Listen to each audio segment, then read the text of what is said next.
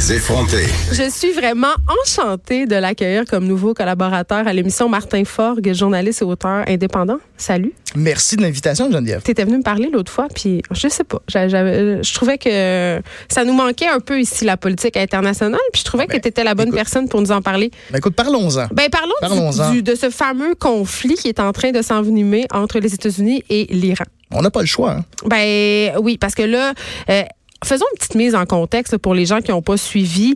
Euh, Il y a eu un assassinat par drone. Donc, euh, c'est ça, c'est le général Qassem Soleimani, euh, qui est euh, qui est quand même, c'est quand même pas rien comme euh, comme cible. On parle, euh, il est le, il était le, en fait, il était bien sûr, feu. Euh, oui, feu. Donc, il était le commandant de ce qu'on appelle en Iran la force Al-Quds, euh, qui est un peu bon, qui sont les forces spéciales iraniennes. là, si on veut, euh, se, si on veut se situer par rapport à ici, disons, c'est comme les Navy Seals iraniens. Les Seals, on, les, on les connaît à cause de, de- du cinéma puis puis de l'attentat contre Ben- euh, de, de l'assassinat de Ben Laden et tout ça. Donc c'est la même chose, c'est des commandos finalement. C'est un assassinat qui a été commandé par Donald Trump. Ben, qui a été ordonné par Donald Le Trump gouvernement Trump. en tant que parce que lui bon dans la structure américaine non non non du tout puis d'ailleurs euh, euh, il contrôle pas grand chose Et on confond beaucoup, hein? On confond beaucoup. Ben, c'est qui est commandant en chef officiellement des forces armées américaines, mais évidemment, c'est pas lui qui s'occupe de la, de la stratégie, euh, heureusement.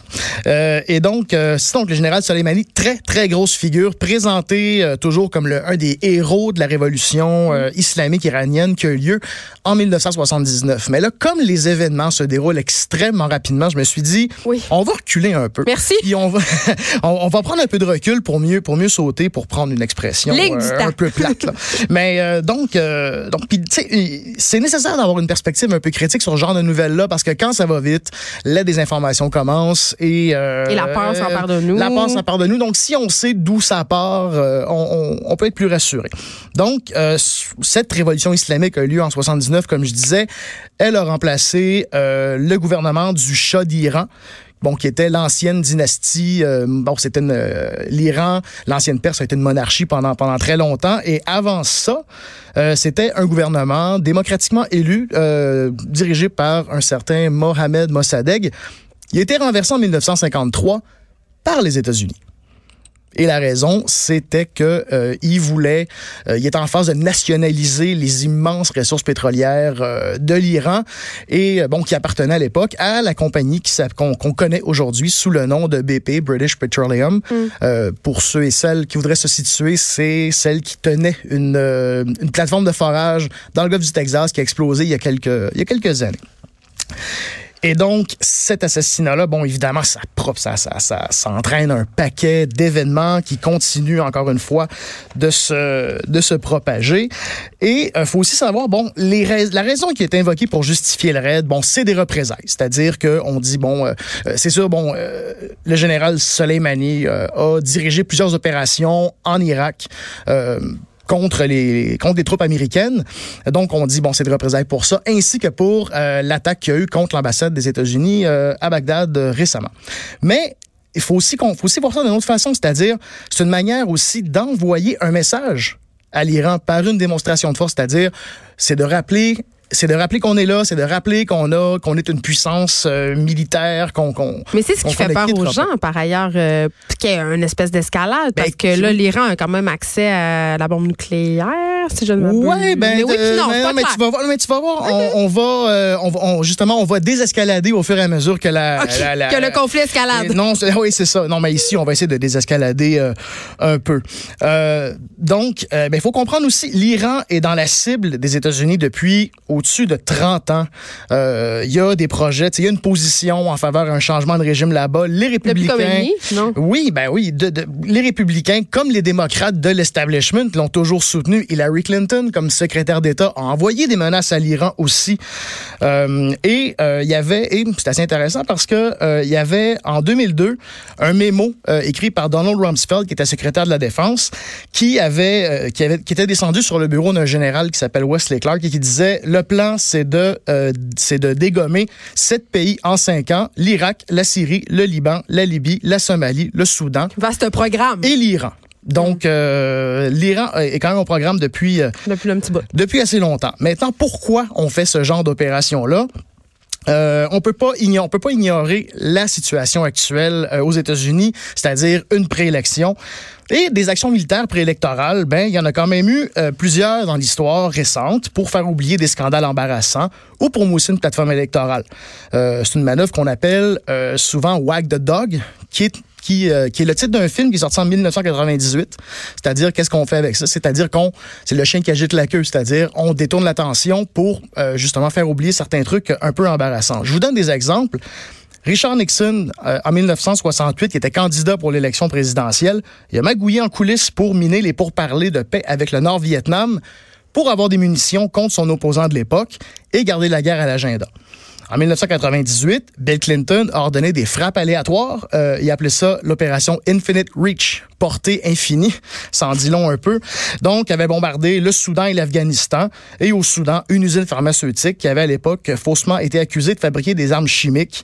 Euh, George Bush a été réélu en 2004 sur fond de guerre en Irak. Euh, encore avant ça, on, pourrait souligner l'hypocrisie euh, sous l'administration Reagan du scandale Iran-Contra, c'est-à-dire euh, il y a une vente d'armes à l'Iran pour financer des escadrons de la mort euh, au Nicaragua pour euh, soutenir les efforts des, des groupes que les États-Unis appuyaient là-bas. Donc, il y a une énorme hypocrisie là-dedans et on voit encore une fois toujours que ce sont les intérêts particuliers qui finissent par qui finissent par l'emporter.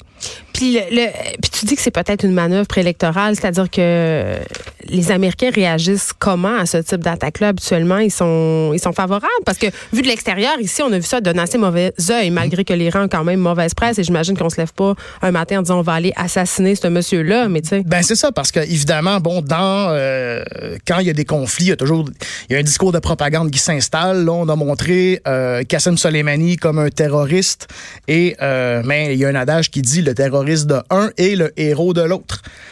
Euh, c'est un peu, c'est un, ben oui, c'est un peu comme si. c'est une question de point de vue. Non, mais c'est ça. Puis euh, c'est pour ça qu'à à travers tout ça, c'est facile de tomber dans le piège de la désinformation et tout ça.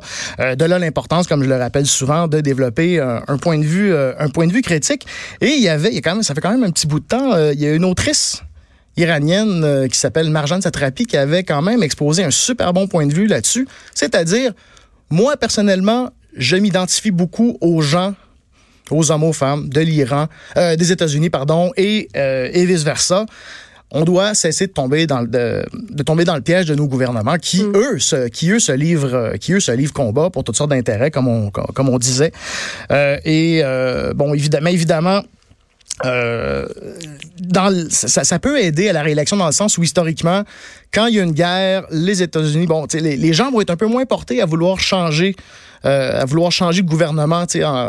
C'était beaucoup plus gros, mais pendant la Deuxième Guerre mondiale, Franklin Delano Roosevelt a été euh, réélu en 44, a fait un troisième mandat. Hmm. Donc, euh, on, est moins porté à le faire. Et comme je disais, ça peut faire oublier des fois. ça titille le nationalisme. Oui, oui, c'est ça. OK. OK. OK, mais là, moi, je, reviens à ma question, Martin. Oui. Toi, tu dis, il n'y a aucun risque pour qu'un conflit, que, que, cette troisième guerre mondiale, tant crainte, euh, arrive. Là. Parce que là, ça escalade. Là, je veux dire, euh, ben, on parlera pas des sorties de Trump sur Twitter, on, va évacuer non, non, non, ça, mais il y a une suite d'événements quand même, ça fait boule de neige. Et là, il y a quand même certains politologues qui, qui, ont, qui ont émis certaines craintes. Ben oui, puis je veux dire, j'irai pas dire, ah non, ça arrivera pas, évidemment, je suis pas dans le secret des dieux. Sauf que euh, ça reste quand même, selon moi, peu probable, parce que bon, premièrement, selon moi, la troisième guerre... la guerre nucléaire, la, non, mais la bombe? Oui, ils l'ont. Mais premièrement, pour moi, la Troisième Guerre mondiale, on est déjà dedans. Elle a commencé le 12 septembre 2001 et c'est la fameuse guerre contre le terrorisme, espèce de guerre qui se déroule sur plusieurs fronts et qui, qui, qui, qui, est sans, qui, est sans fin. Donc, à partir de là, est-ce qu'il y aurait une quatrième? Euh, fait que ça serait une ben, quatrième. Oui, c'est ça. Euh, non plus. Moi, je pense pas parce que, tu sais, des incidents du genre, il y en a eu des tonnes au Moyen-Orient. Mm. Euh, en 83, le, une caserne des Marines avait été, euh, avait été euh, attaquée à Beyrouth au Liban par le mm. Hezbollah. Ça n'a pas déclenché de guerre nécessairement. Donc, il y, a des escarmouches tout ça comme ça depuis des décennies. Euh, et de l'autre côté, bon, est-ce que c'est dans l'intérêt d'avoir une guerre totale. D'un côté comme de l'autre, absolument pas, parce que l'Iran, contrairement aux talibans, contrairement aux au, euh, au, au, groupes que les États-Unis ont combattu depuis ce temps-là, mm. euh, c'est une vraie armée avec des gros moyens, une marine, une aviation, de la grosse artillerie, des chars d'assaut. Donc, c'est un autre type de conflit complètement.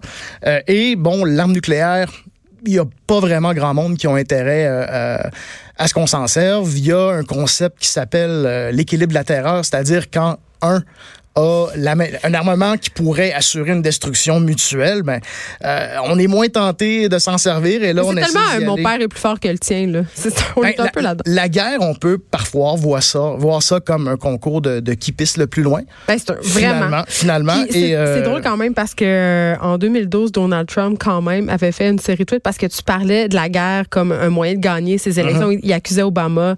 en fait, il lui disait Obama va faire la guerre avec l'Iran pour gagner ses ben, élections. Donc, c'est un outil dont se servent les Américains depuis belle lurette. Quand même. Ben voilà, mais pas juste les États-Unis. Je veux dire, c'est une, euh, une stratégie politique euh, qui, est qui a quand fait même, ses preuves. Qui est quand même assez vieille. Mais tu sais, chose certaine, au-delà de tout ça, ouais. le lendemain de l'annonce de l'assassinat, les actions des compagnies d'armes ont, et là je vais prendre un très mauvais jeu de mots, explosé. ben oui. Donc, euh, on sait qui, on sait qui remporte la mise. C'est toujours drôle parce que, ben oui, parce qu'on sait aussi en plus que les Américains vendent des armes un peu partout, même à leurs ennemis. Ben, tout à fait. Ce qui est quand même assez fascinant. Merci beaucoup, Martin Fogg. Je veux juste souligner, euh, si vous l'avez pas vu passer, il y a eu une bousculade à Kerman en Iran euh, lors des obsèques générales iraniens Qassem Soleimani et ça a fait 56 morts et 213 blessés. Là, les autorités iraniennes ont été contraintes de reporter les obsèques du général. Donc ça continue. Un peu comme l'Halloween finalement. en plus grave. en plus grave. Martin Fogg, merci beaucoup. De rien. De 13 à 15, les effrontés. Cube Radio.